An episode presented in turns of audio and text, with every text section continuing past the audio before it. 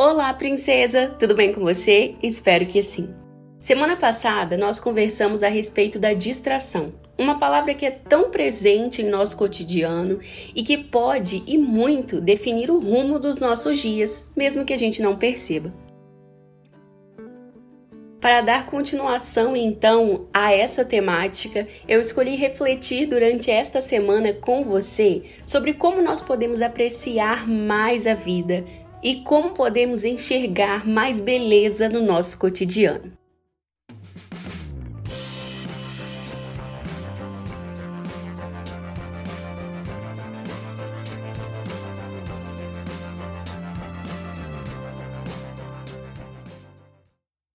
Como nós conversamos na semana passada, eu entendo distração não só como as coisas que usamos para nos entreter e passar o nosso tempo, como a palavra bem define, mas também tudo aquilo que vai tomando o nosso tempo, como nossos compromissos e responsabilidades, de uma maneira que, quando nós não conseguimos mais estabelecer um equilíbrio, isso se torna uma distração à medida que nós não conseguimos encontrar tempo para fazer nada além daquilo.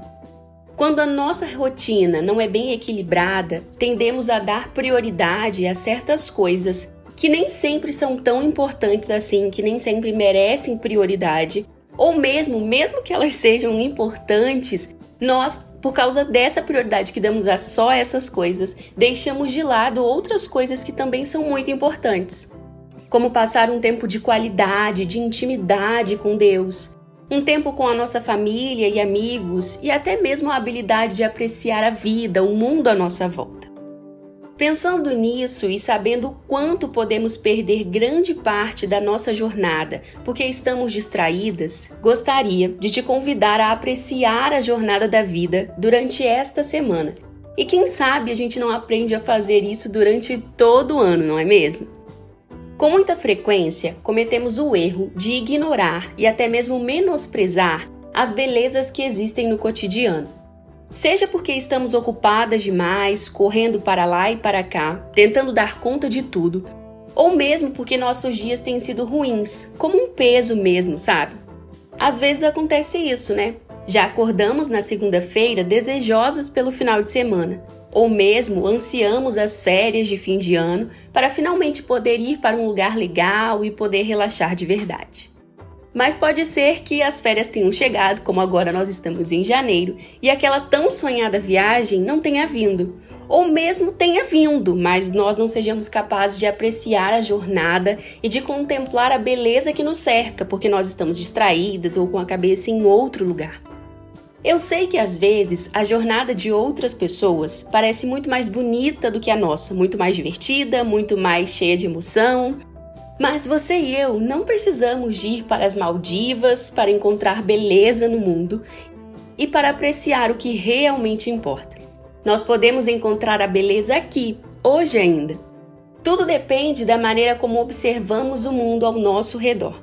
Quando conseguimos parar por um instante e contemplar o pôr do sol, podemos ver como Deus brinca com as cores a cada entardecer o azul e o amarelo do sol, que acabam se virando ali num lindo laranja, as sombras das montanhas que vão cobrindo a cidade de mansinho.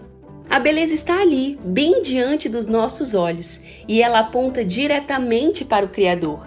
E é impossível não trazer à memória as palavras do salmista que dizem: Os céus declaram a glória de Deus, o firmamento proclama a obra das suas mãos. Salmo 19, verso 1.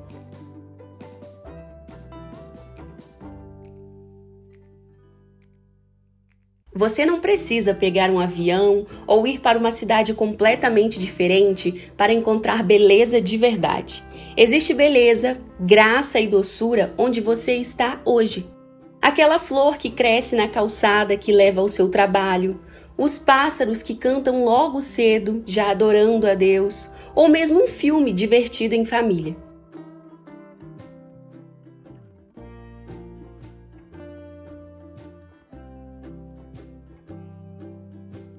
Além das distrações, a pandemia que marca a realidade do mundo há meses pode ter mudado a realidade à sua volta e até retirado muito da beleza que existia na sua vida e dessa sua habilidade de enxergar a beleza e apreciar o simples.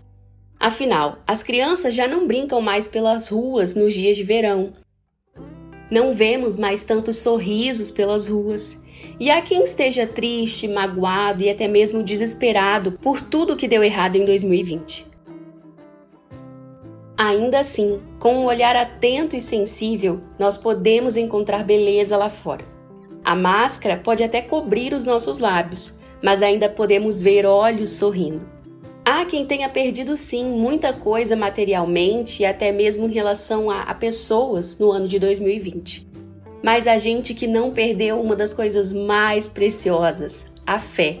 E ver isso também é muito bonito. E quanta beleza há em ver pessoas fazendo a diferença na vida do próximo por meio do amor. Não esqueço a história de uma mulher daqui da minha região que passou num jornal local, que mesmo com uma vida difícil, uma vida muito humilde, ela utilizou parte da renda que recebeu com auxílio emergencial para comprar alimentos e fazer marmitas para distribuir entre os moradores da sua cidade que estavam passando por necessidade. Isso era algo que ela já fazia antes da pandemia e, mesmo passando por um momento econômico tão difícil, ela deu continuidade ao projeto. É claro que seria muito melhor se não houvesse necessidade de algo assim.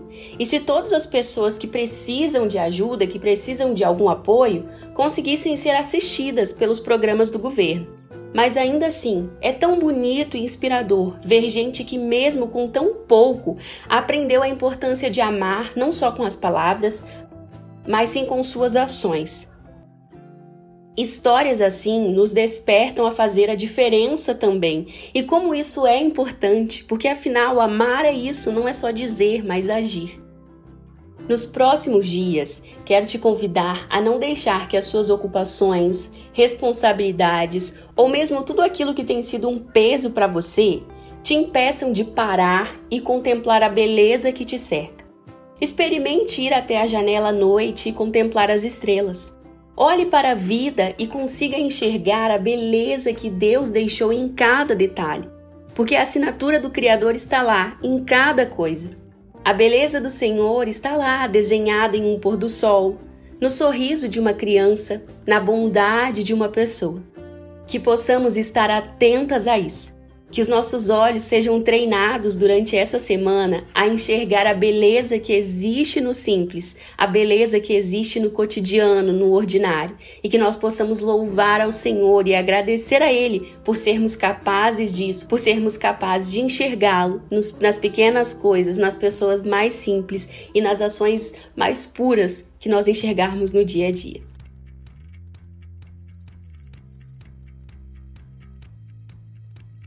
Que Deus nos dê lindos dias nessa semana que se inicia.